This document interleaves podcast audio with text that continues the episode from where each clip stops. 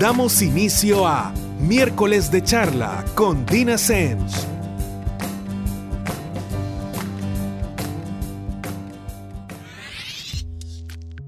Buenas noches a todos y ya es miércoles nuevamente como nada. Y como ya se nos hizo costumbre, estamos en otro miércoles de charla con Dina Semch.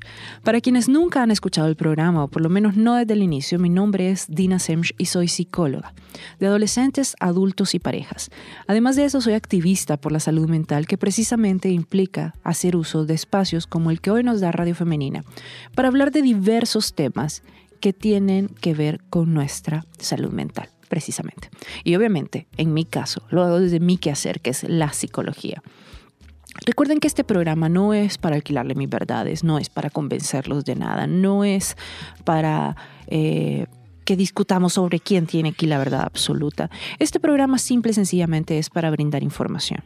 Información desde otros puntos de vista, eh, sobre los que ni siquiera tenemos que estar de acuerdo, para que simple y sencillamente todos aprendamos, tengamos insumos para cuestionar eh, nuestras creencias, para cuestionar un poquito las cosas que sabemos, cómo creemos que funcionan eh, temas relacionados con nuestra salud mental y sacar nuestras propias conclusiones. Pero la idea es que manejen estas ideas, que les den un poquito de vuelta para que simple y sencillamente no se queden con la respuesta de porque así es o porque así dice sino que lo puedan realmente razonar y que tengan una opinión al respecto. Hoy les quiero platicar de qué? De que sería fantástico, fantástico, como no tienen una idea, si lográramos que no solamente octubre sea el mes de la salud mental, así como lo oyen, porque vamos empezando octubre y octubre es el mes de la salud mental. Además, el 10 de octubre en nuestro país es el Día del Psicólogo. Y cómo no voy a hacer un programa de esto, pero no lo quiero hacer tal vez el, típico programa de salud mental y darles una charla de salud mental. No, qué, pereza. Quisiera un poquito contarles eh, sobre la salud mental en general y eh, en mis redes sociales una de las cosas que hicimos es que pregunté qué es lo más absurdo que han escuchado sobre psicología y precisamente sobre salud mental. Y fue bastante interesante. Fíjense que eh, me dejaron opiniones que, bueno, ya he, ya he escuchado otras que son nuevas, pero creo que eh, fue muy, muy valioso tener una idea de, de qué eh, piensan, de qué escuchan, de cuándo lo escuchan y cómo poco a poco esto va teniendo injerencia en, en la manera en la que nos acercamos a la salud mental. Fíjense que todo esto de, visibilizar la salud mental durante octubre es algo que realmente desde mi punto de vista no debería suceder solamente en octubre. Debería suceder todo el año. Y esto no se trata de las campañas que hagan las empresas, de que hablemos los psicólogos, de que se platique en la radio. Esto se trata de que informemos nosotros de la información precisamente que compartamos. ¿Por qué? Porque todos podemos hablar de salud mental. Esto sería absurdo, por ejemplo, pensar que solo un psicólogo puede hablar de salud mental, eh, como que yo les dijera que solo un médico puede hablar de salud. Un médico puede hablar de medicina y puede hablar del punto de vista médico referente a la salud, de las causas de tales enfermedades. Ha estudiado, se ha preparado para eso, es un hecho. Pero, por ejemplo, una persona que sufre alguna enfermedad, pongámosle diabetes, hipertensión, puede hablar de cómo se siente, puede hablar cómo ha sido el camino en cuanto a su diabetes, a su hipertensión, los cuidados que le han funcionado, que probablemente no aplican para todos, pero que sí pueden darnos una señal. Y todo esto es importante porque podemos inspirar a otras personas. Y lo mismo pasa con la salud mental. Pero empecemos delimitando. Como les digo, para que no solo octubre sea el mes de la salud mental, sino que idealmente tengamos 11 meses más. Y bueno, no sé si también 11 días del psicólogo más, pero con el día de octubre del día del psicólogo estamos bien. Pero con la salud mental no ambición o más. Para empezar, según la Organización Mundial de la Salud, y aquí cito y se los voy a leer textual, la salud es un estado completo de bienestar físico, mental y social, no solamente la ausencia de afecciones o enfermedades. Y precisamente ese es uno de los puntos vitales con la salud mental. No, la salud mental no se trata de la falta de un trastorno nada más o, de la presencia de un trastorno, de un desequilibrio. No, la salud mental son este montón de decisiones que tomamos todos los días. Es esta decisión de hacer algo que nos limpia la cabeza. Es esta decisión de tener rutinas de autocuido que no solo las tenemos escritas en papel, sino que las seguimos. Nuestra salud mental implica todo eso. Son todas estas pequeñas cosas como les digo, por las que decidimos. Y miren, yo no los estoy poniendo a trabajar más, ni crean que, que, esto es algo sobrehumano, sino que esto se trata precisamente de venir y estar más consciente de decisiones que ya estamos tomando, pero que muchas veces las estamos tomando en contra de nuestros intereses, en contra de nuestros objetivos. Cuando empezamos de repente a poner atención, nos damos cuenta que podemos ir más para acá y entonces vamos más directo a nuestros objetivos en vez de estar dando vueltas. Cuando hablamos, por ejemplo, de salud mental, estamos hablando de alguien que es que es capaz de aportar socialmente, que es capaz ni siquiera siempre de estar bien, que creo que este es uno de los errores eh, más comunes cuando, cuando pensamos en salud mental. Y es que siempre creemos que se trata de las cosas que, por ejemplo, que, que, todo tiene que estar bien para que nosotros estemos bien. Ahí no, no podemos ni siquiera argumentar salud mental. Esto se trata de las herramientas, muchas veces de los recursos con los que contamos precisamente para enfrentar una situación cuando no es una situación agradable, cuando no es una situación que queremos, cuando muchas veces ni siquiera es una situación que podamos calificar como positiva, muchas veces es una situación que podríamos calificar como adversa, como complicada, como desagradable aún.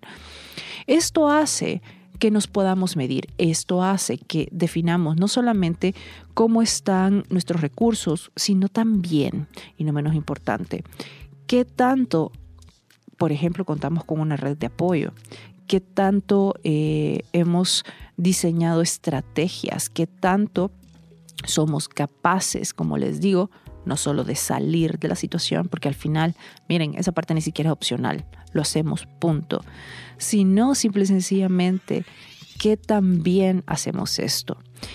Pero bueno, les cuento también eh, que platicamos en, redes sociales y, miren, les agradezco un montón porque me dejaron varias respuestas hace, hace unos días de las cosas que han escuchado, porque yo les preguntaba qué es lo más absurdo que han escuchado sobre psicología, sobre un psicólogo. Y creo que eh, esta es una de las partes que a mí me asusta mucho, sobre todo en nuestro país eh, y en todos lados. Hay mucha información errónea de qué hace la psicología, de por qué va alguien a terapia, de qué hace un psicólogo. A me encanta cuando de repente me dicen, Dina, es que no te ves como que fuera psicóloga. Y mi pregunta a continuación es, ¿y cómo nos vemos los psicólogos? Nunca he entendido esta parte. O es que de repente creen que ir a terapia implica hacer estas cosas que no quieren hacer, que el psicólogo les va a decir que cambien totalmente de vida. Miren, jamás, nunca. Realmente su salud, para bien o para mal, es su salud, igual que su salud física, su salud mental. La única persona que toma decisiones de qué hacer, qué no hacer, cuándo hacerlo, es usted. Aquí no hay psicólogo que decida por usted, ni siquiera uno que le va a decir o le va a explicar cómo le va a ir mejor a usted en la vida. Obviamente, parte de nuestro trabajo, sí, en efecto, es empezar a moverlo de esquina. Hagamos de cuenta y caso que usted está dentro de una habitación y que está viendo tal situación que está pasando en medio de esa habitación desde la esquina X. Esa esquina X es donde le tocó aterrizar en la vida. Parte del trabajo del psicólogo y de la psicología es que usted se vaya moviendo a lo largo de esa habitación, alrededor de esa situación. ¿Para qué? Para que tenga una visión más amplia, para que se conozca, para que conozca todos los detalles posibles sobre, sobre la situación, lo cual le va a permitir precisamente tomar decisiones más efectivas. Además también para que se conozca usted mismo. Miren, esto de que se conozca usted mismo, no, hay gente que me dice, bueno, pero ¿y, ¿y cómo no me voy a conocer si tengo toda la vida conmigo? Ok, es cierto. El problema es que toda la vida estamos cambiando. No quiere decir que dejamos de ser quien somos, sino que vamos constantemente evolucionando. Pónganse a pensar en quién éramos cuando estábamos chiquitos y, todo lo que implicó, obviamente, el desarrollo normal correspondiente a cada edad, los cambios. Pero no solo eso, sino cómo ya desde el momento que, nos estabilizamos un poquito en esos cambios que, que, tienen que ver más con la biología que con nuestros deseos o con eh, nuestras prioridades, cómo fueron cambiando las cosas. Cosas que antes nos parecían tal vez enormes o importantísimas, ahora ya no lo son. Ahora son otras las importantes o, las que de alguna manera eh, nos quitan el sueño o nos parecen eh, apocalípticas. Y antes probablemente ni, ni se nos hubiera pasado por la cabeza vernos en estas situaciones. Muchas de las cosas que queríamos antes ahora no significan nada para nosotros y otras que tal vez, no sé, dijimos nunca. Eso es para adultos. De repente, sí, nos convertimos en adultos y ya somos esas personas. Entonces, Fíjense que fue bien interesante este ejercicio de qué es lo más absurdo que, que, han escuchado. Primero porque me agradó muchísimo saber que lo consideran absurdo, porque de verdad he leído unas cosas impresionantes. Pero voy a ir punto por punto de los comentarios que me dejaron, no todos porque son bastantes, bastante, bastante, pero tal vez voy a agarrar los que no se repiten o los que son más representativos. Y de repente les, les voy a dar eh, respuesta o cómo realmente funciona. Eh, ¿Por qué? Porque no se vale solo quedarnos en qué es lo absurdo que oyeron. O sea, no es un programa de curiosidades y no pretendo que lo sea, sino que es un poquito partir de lo absurdo a, qué realmente es, a cómo realmente funciona. Em, vamos a ir punto por punto. Espero que esto les sirva para tener una idea no solamente más amplia de qué es lo que hacemos los psicólogos, eh, bueno, en, este caso la psicología clínica, eh, que es una de las ramas de la psicología, no la única, y además también cuál es el quehacer eh, de la psicología en cuanto a la salud mental y cómo de alguna manera la salud mental eh, se ve incidida por N cantidad de factores y además a su vez incide N cantidad de situaciones en nuestra vida y de, de aún nuestra salud física. Y es lo que muchas veces nos cuesta muchísimo entender y ver como real. Pero bueno, les empiezo a leer uno por uno todos los comentarios, como les digo, lo más sobresaliente y a darles respuesta cuando regresemos en el segundo bloque de miércoles de charla con Dina Semch. Las opiniones y experiencias de nuestros invitados. Continuamos. Y ya estamos de regreso con otro bloque de miércoles de charla con Dina Semch. El segundo bloque para ser exactos. ¿Y de qué estamos hablando hoy? De que ojalá no solo octubre sea el mes de la salud mental. Ya les expliqué que este octubre precisamente eh, hacemos todo un punto sobre la salud mental. Eh, tratando de, de, hacerla lo más visible posible, aunque yo creo que con todo lo que hemos vivido eh, durante el último año y medio, ya casi dos, parece mentira, creo que se ha, se ha hecho más real para todos, no solo porque lo hemos visto en las noticias, no solo porque hemos leído al respecto, sino porque lo hemos vivido tal cual. Y, esto es bueno. Creo que esto es bueno porque uno no puede cambiar o mejorar algo que para empezar no sabe que existe. Y de repente cuando hablamos de salud física se vuelve algo más tangible y la salud mental algo más etéreo, más intangible, más abstracto y no lo es. Es, es algo bastante aterrizado. Eh, les, les, comentaba un poquito que una de las cosas que le pedía a la, a la, gente de redes sociales es que me contara qué era lo más absurdo que habían escuchado sobre psicología o sobre psicólogos. Y me dejaron varios comentarios. Fueron varios, así que no creo poder leerlos absolutamente todos, pero sí bueno, vamos a leer por lo menos la, mayoría de ellos, o por lo menos los más representativos, los que de alguna manera nos, nos, ponen un poquito en claro y abordarlos, porque no me interesa que se queden solamente con, uy, qué raro eso, o uy, ¿será que es cierto? Sino que me interesa que sepan entonces cómo funciona.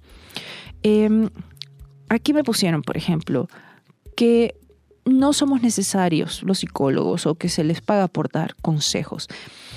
Miren, eh, yo realmente, personalmente, no creo que todo se tenga que solucionar yendo a un psicólogo. Yo creo que todos tenemos diferentes necesidades, que somos diferentes personas, que tenemos diferentes situaciones.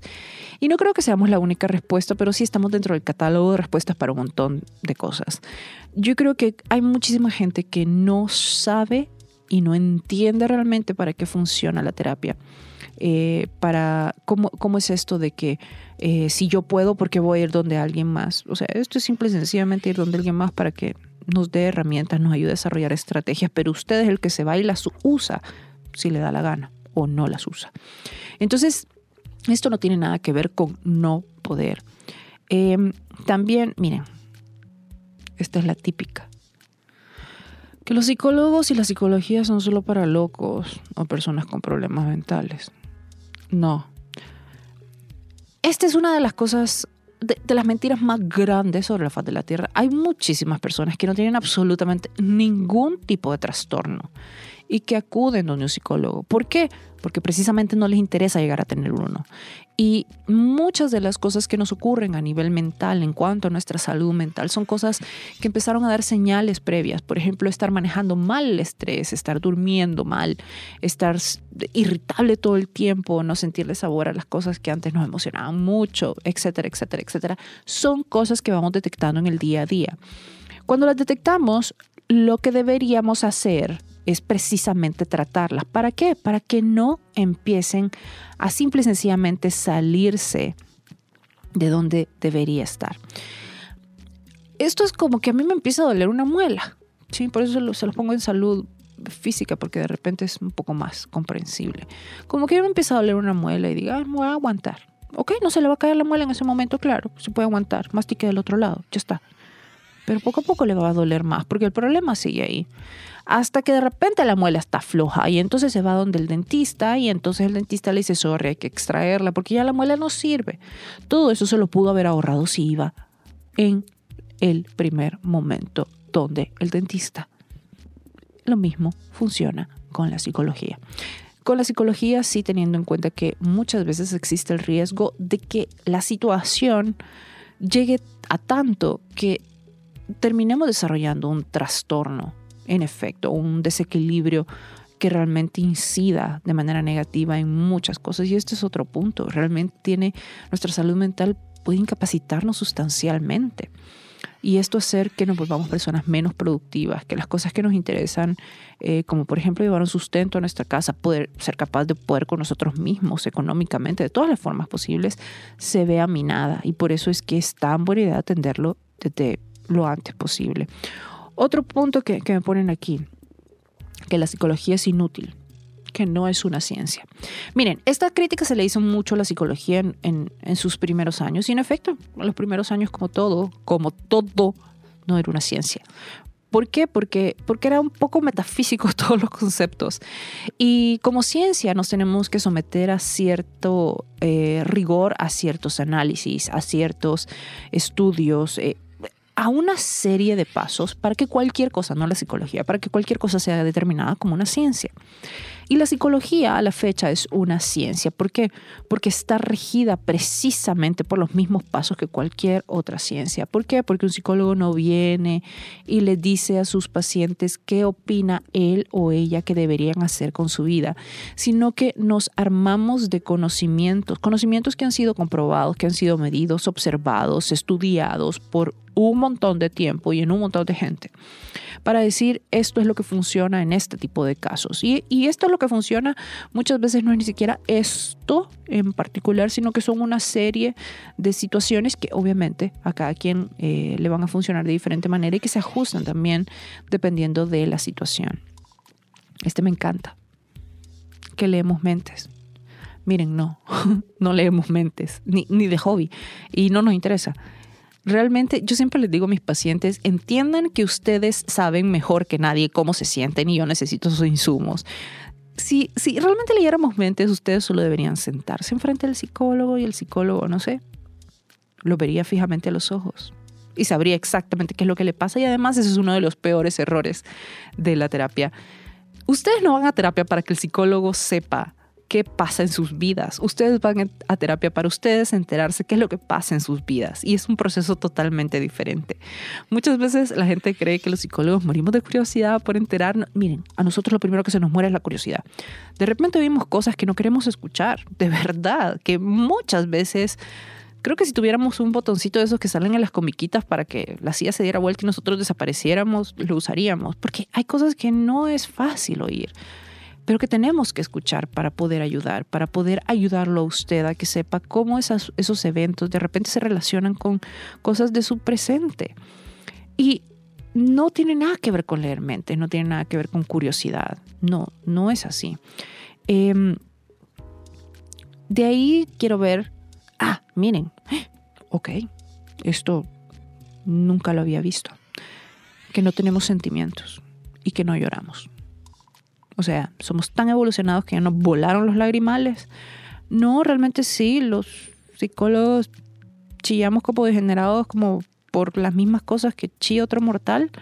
Eh, es más, creo que una de las cosas que aprendemos los psicólogos es lo fantástico, lo saludable que es llorar.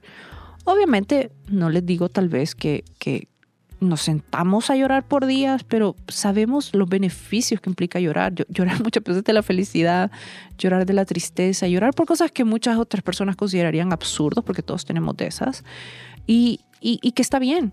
Creo que esa es la única diferencia. Con nosotros los psicólogos nos damos más permiso de llorar con más propiedad eh, que mucha gente. Que no tenemos sentimientos.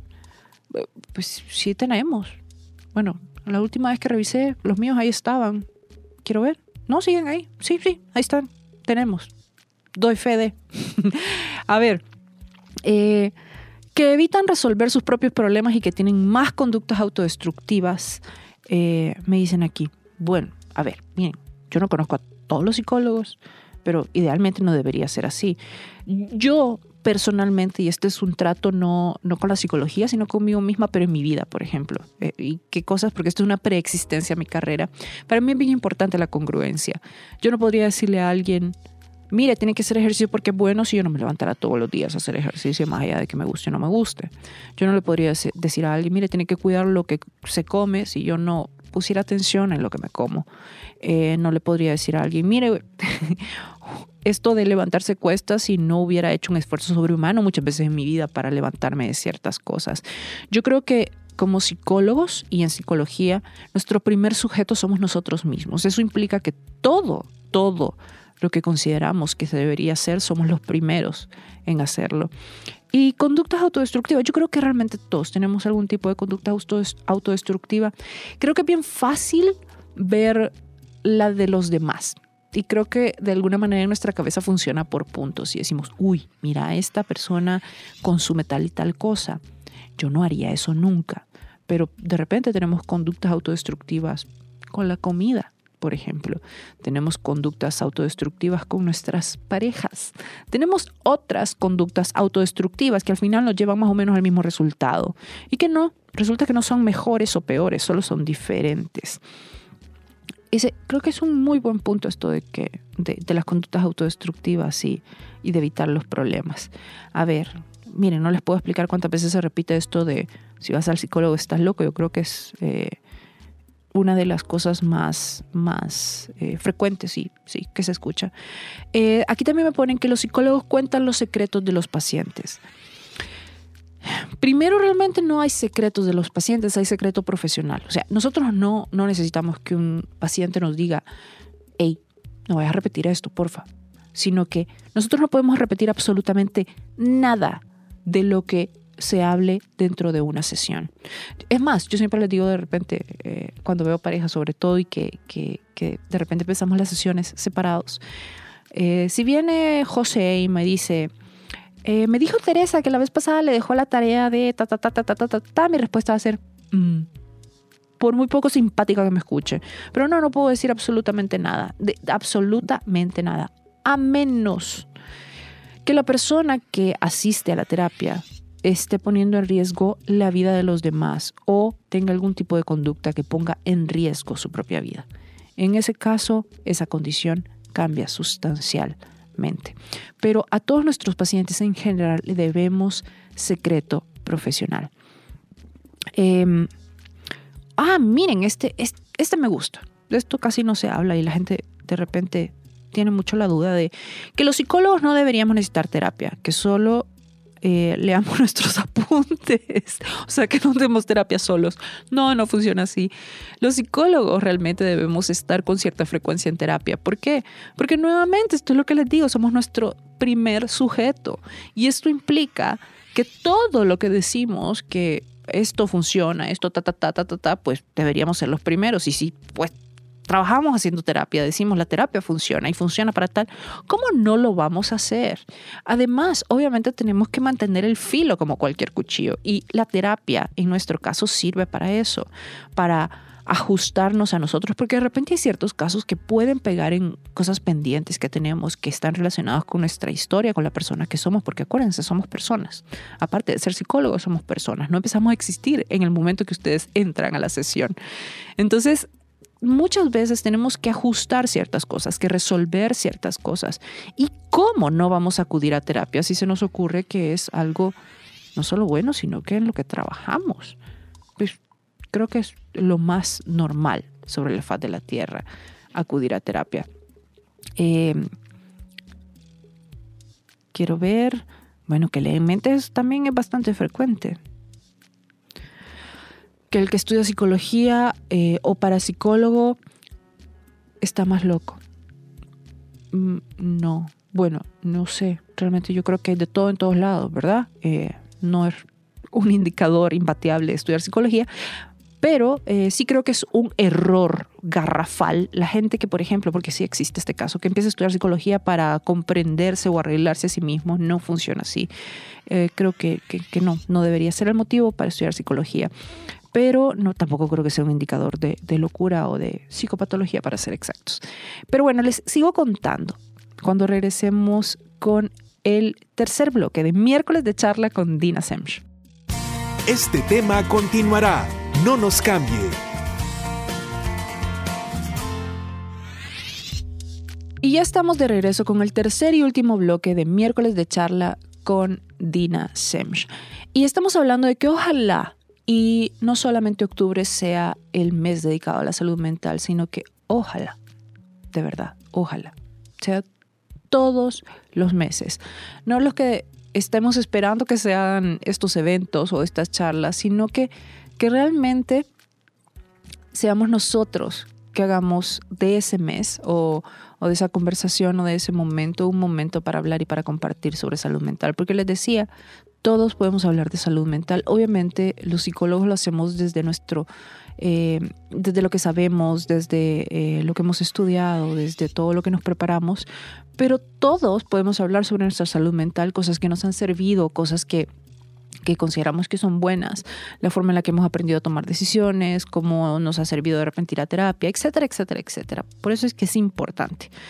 Y les comentaba que en redes sociales em, les pedí que por favor me dijeran que era lo más absurdo que habían escuchado sobre psicólogos o la psicología y aquí estoy leyendo los comentarios que de repente se me ocurre que son los más representativos o, los que más eh, tal vez identifica la mayoría y los que no se repiten. No, no, no creo poder leerlos todos porque son bastantes y estamos dándole respuesta a cada uno de ellos. ¿Por qué? Porque no me interesa solo con que se queden de, ah, sí, entonces sí no es así. No, entonces ¿cómo es? Así que Vamos punto por punto. Em, me dicen aquí también que no dan consulta a sus amigos, aunque paguemos. Tienen sus razones, a lo mejor. Miren, no, no damos consulta a nuestros amigos, porque si son nuestros amigos no pueden ser nuestros pacientes y si son nuestros pacientes no pueden ser nuestros amigos. Una de las cosas que precisamente hace eh, la psicología, como les decía, para que sea una ciencia, es que tiene cierto rigor metodológico. Ese rigor metodológico es ser capaz de, mantener un grado significativo de objetividad ante la situación. Y cuando uno está involucrado emocionalmente con alguien, esto no digo pareja, en tema de una amistad o que socializa con frecuencia o que son familia, no podemos ser juez y parte. Por ende, esa objetividad está comprometida desde el principio. Por eso no, no damos consulta a nuestros amigos ni a nuestros familiares. Nos podemos sentar con ellos y darle nuestra opinión como pinche mortal, porque resulta que también tenemos opinión de amigo, tenemos regañada de amigo, tenemos consejos, en ese caso sí, miren, de amigos o de hijos o de papás o de pareja o de hermano, de qué sé yo, de todas esas cosas que también, insisto, somos aparte de psicólogos, pero no como psicólogos. Estamos. Otro punto, eh, y me dicen que la carrera es bien fácil y cualquiera se gradúa. No. Eh, no. Realmente no, no, no es fácil. A ver, como cualquier carrera tiene momentos mucho más difíciles que otros y esto depende también de, la rama que nos interesa, de, mm, la facilidad que tenemos para ciertas cosas de, siempre y pues esto se da en todas las carreras. Ahora que es bien fácil, cualquiera se gradúa, pues no, realmente es bastante retadora y, creo que tiene un montón de puntos que, hacen que sea bien difícil graduarse. Eh, por ejemplo, en, el caso de la psicología, yo donde estudié por lo menos no, no era tan simple como, ay, bueno, ya cursé todas las, las materias y listo, me graduó. Eh, había que pasar otros procesos, entre ellos, por ejemplo, eh, que te dieran de alta de cierto periodo de terapia, etcétera, etcétera, para poder eh, precisamente ver que todo estaba bien y, decir, bueno, chao, ya, ya estás listo para ser psicólogo, que no es solo graduarse de la universidad. y además creo que es una de las carreras que de verdad implica todo el tiempo estar estudiando. O sea, no, no terminas. No termina con la universidad, no terminas si estás haciendo un posgrado. No, o sea, todo el tiempo estamos estudiando. Em, que alguien con mentalidad fuerte no necesita ir al psicólogo y que se puede superar sin tener que ir al psicólogo. Yo realmente creo que la gente con mentalidad fuerte, con un carácter fuerte, con una personalidad fuerte, es perfectamente capaz de decir, hey, no estoy haciendo esto bien. Creo que esa es una de las principales características. Son tan conscientes de sí mismos que se enteran primero que todo el mundo y dicen, hey, eh, voy a ir a esto. Aquí tienen las herramientas que necesito y además porque se enteran que necesitan tal o cual herramienta para tal o cual situación. Entonces, nada, toman cartas en el asunto y además no andan haciendo encuestas ni preguntando, uy, ¿qué va a decir la gente? Esa no es una personalidad fuerte, esa no es alguien de mentalidad fuerte las personas de mentalidad fuerte usualmente van al psicólogo. Precisamente porque les parece que es útil, punto. Ni siquiera porque tienen algo de balance, porque les parece que es útil y que es razonable. También me dicen, no sirven. No creo que contándole todo a una persona va a mejorarse. Fíjese que este es de, de, de, de los principales cuentos que tiene mucha gente sobre, sobre la terapia que se sientan y hablan y entonces al final ustedes dicen, bueno, nos vemos en tanto tiempo, fue un gusto. No, no es así. En psicología se trabaja con muchísimas cosas que se hacen entre sesión y sesión. Yo siempre les digo a mis pacientes, miren, el objetivo con todo esto, no importa que los haya traído aquí, es que ustedes estén bien sin venir a sesión. Y eso implica que trabajen, que trabajen ahí afuera. Entonces, no, no solo es de platicar. Ojalá quisieran ustedes que solo fuera de platicar. Sí, implica hablar mucho. Eh, pero también hacer mucho y hacer mucho fuera de las sesiones, no solo eh, las sesiones. Em, fíjense que, bueno, creo que para la gente es como somos esta máquina de Coca-Cola, ¿verdad? Porque aquí también me ponen, ya, ya leí que no tenemos sentimientos, que no lloramos. Pero aquí me ponen que debemos manejar al 100% nuestras emociones. Si no es así, es por gusto nuestra carrera, que no tenemos derecho a sentir enojo, tristeza por ser psicólogos. Bueno, no, realmente sentimos lo mismo que siente todo el mundo. Exactamente lo mismo. A veces yo diría que tenemos un repertorio emocional un poco más amplio porque conocemos un poco más de emociones y las podemos describir. Yo creo que em, de repente podemos tener ciertos retos al manejar ciertas emociones, es un hecho, como todo el mundo, como les dije, pinches mortales, pero al final también tenemos más herramientas o tenemos mayor facilidad con esas herramientas y eso también implica la responsabilidad de manejarlas de manera más efectiva. Esto no quiere decir que no nos trabamos, sino que lo hacemos cada vez mejor, así de simple, que somos más rápidos en, adecuarnos. Em, Son personas que te quieren enfermo para ganar dinero, que te manipulan la mente. Mm, no. Eh, bueno, mírenlo así. Imagínense a alguien que llegara a mi clínica y dijera, no, si es que realmente, eh, ahí voy, pero la verdad es que tengo dos años de estar yendo y mm, no, sí, estaba un poco peor al principio, pero sigo porque la verdad es que esto no avanza. Explíqueme de qué manera eso es buena idea para mí. O sea, ¿qué van a decir? No, si es que hubo patón de Dina y nunca jamás, porque la verdad es que te seguís sintiendo igual. ¿Cómo es buena publicidad? Al contrario, yo creo que parte del trabajo de un psicólogo es que eh, ustedes se vayan sintiendo cada vez mejor. una de las cosas que nosotros nos repetimos todo el tiempo es que cada sesión la persona que entró ahí salga un poquito mejor, de alguna manera. Y eso no importa si la sesión fue difícil, pero que al final salga un poquito mejor. Y eso es parte de lo que deberíamos todo el tiempo perseguir. Em, que son un mal gasto de dinero y tiempo. Bueno, miren, soy sincera que las, las sesiones y el psicólogo sí, sí puede ser un mal gasto de dinero y tiempo para ambos. ¿Por qué? Porque si alguien no está dispuesto a hacer lo que la terapia implica, pues obviamente. Está malgastando su plata y su tiempo y además le está haciendo perder el tiempo al psicólogo y está ocupando el espacio de alguien que probablemente sí quiere acudir, que está dispuesto a hacer lo necesario para que todo lo que implica eh, la terapia. Aquí me ponen, miren, este fantástica, porque a mí de repente hasta en reuniones sociales me han empezado a hacer preguntas al respecto. Eh, que debemos saber interpretar los sueños. No sé ni qué decir al respecto. Eh, yo me acuerdo una vez que estaba en esta reunión y esta persona me, dice, ay, ¿tú qué haces? es como una pesadilla porque cuando uno dice, ah, soy psicólogo, es como, ah, ¿y para qué? No, miren, no hagan eso, de verdad. Si, alguien les dice, soy psicólogo, acuérdense, en ese momento, no, en ese momento está ahí, está conociendo gente como un civil, no, no, no le empieza a preguntar cosas, no es el momento. Si, si quiere preguntarle algo, pídale una tarjeta o el contacto y pues le pregunta en horas laborales, pero no en ese momento interpretar sueños. A mí no se me olvida que me empezaron a decir como todos estos sueños bien rudos que esta persona había tenido. Y, de verdad mi, mi pregunta al final fue, ¿no? ¿Será que estás cenando muy pesado? ¿Por qué? Porque yo no soy psicólogo todo el tiempo. Imagínense que todo el tiempo estuviéramos pensando en lo que hacemos o en nuestro rol profesional. Bueno, no sé, yo, yo me volvería un poco loca. Entonces, eh, Aquí me dice, mi mamá dice, yo no necesito que me digan, el psicólogo, que me tengo que divorciar. Esta es una de las cosas que pasa con los psicólogos a veces. Eh, el hecho de oír a nuestros pacientes diciendo las cosas que saben en voz alta los lleva a ellos solitos a responder y a encontrar cosas que sabían que estaban ahí. Pero solo tener la libertad de decirlo en voz alta y darse cuenta que el mundo no se derrumbó en ese momento hace que eso, todo sea diferente.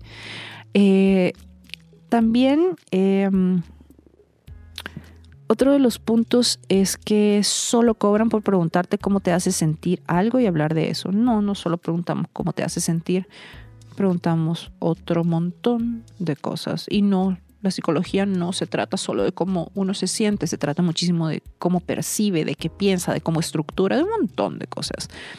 Eh, que te analizan siempre. Miren, esto es fenomenal. De repente yo no puedo explicarles cuántas veces, estando en N cantidad de situaciones que no tienen nada que ver con la clínica, de repente alguien me dice cuando se entera que soy psicóloga, entonces me está analizando. Explíquenme para qué. O sea, y además de gratis.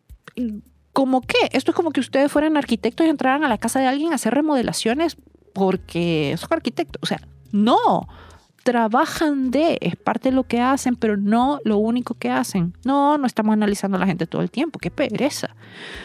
Otro punto es que solo los débiles necesitan psicólogo. No, realmente no. No es así.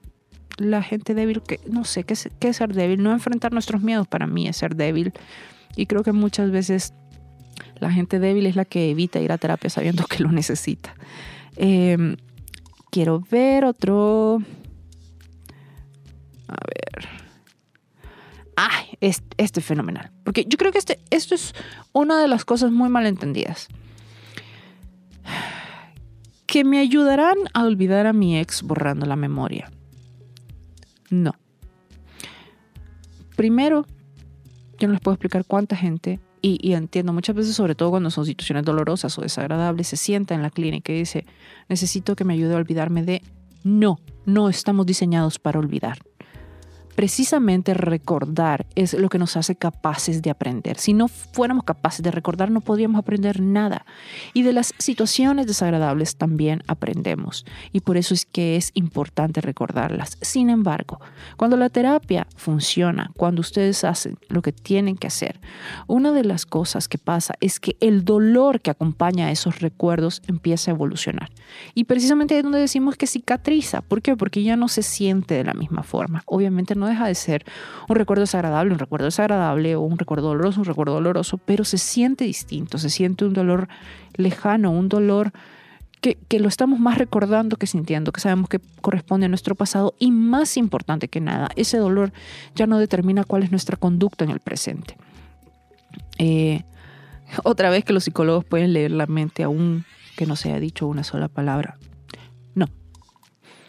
Realmente no. Necesitamos más de una palabra, ni siquiera solo una. Em, quiero ver qué se me queda.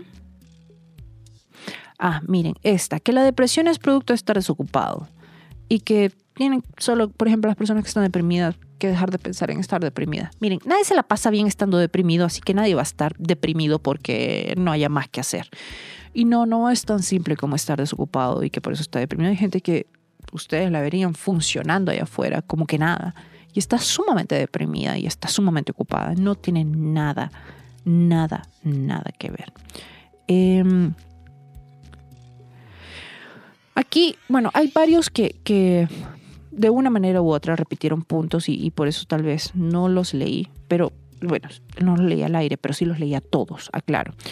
Les agradezco un montón por haberme dejado sus opiniones eh, y por favor, hagamos campaña en esto, que todo el año sea de salud mental. No solo octubre, sino los 12 meses. Ya tenemos este, bueno, 11 más nos faltan. Hablemos de nuestra salud mental, hablemos de la salud mental en voz alta, hablemos de ir a terapia, hablemos de la relación con el psicólogo, que resulta que no es esta relación tiesa que la gente se imagina, ni tan terrible, ni, ni, ni nada. Eh, hablemos de los beneficios de tomar ciertas decisiones referentes a nuestra salud mental, hablemos. Esto es responsabilidad de todos, es un problema social. Eh, feliz día al psicólogo a todos mis colegas desde ya. Hoy es 6, pero ya es domingo, así que aprovecho desde hoy.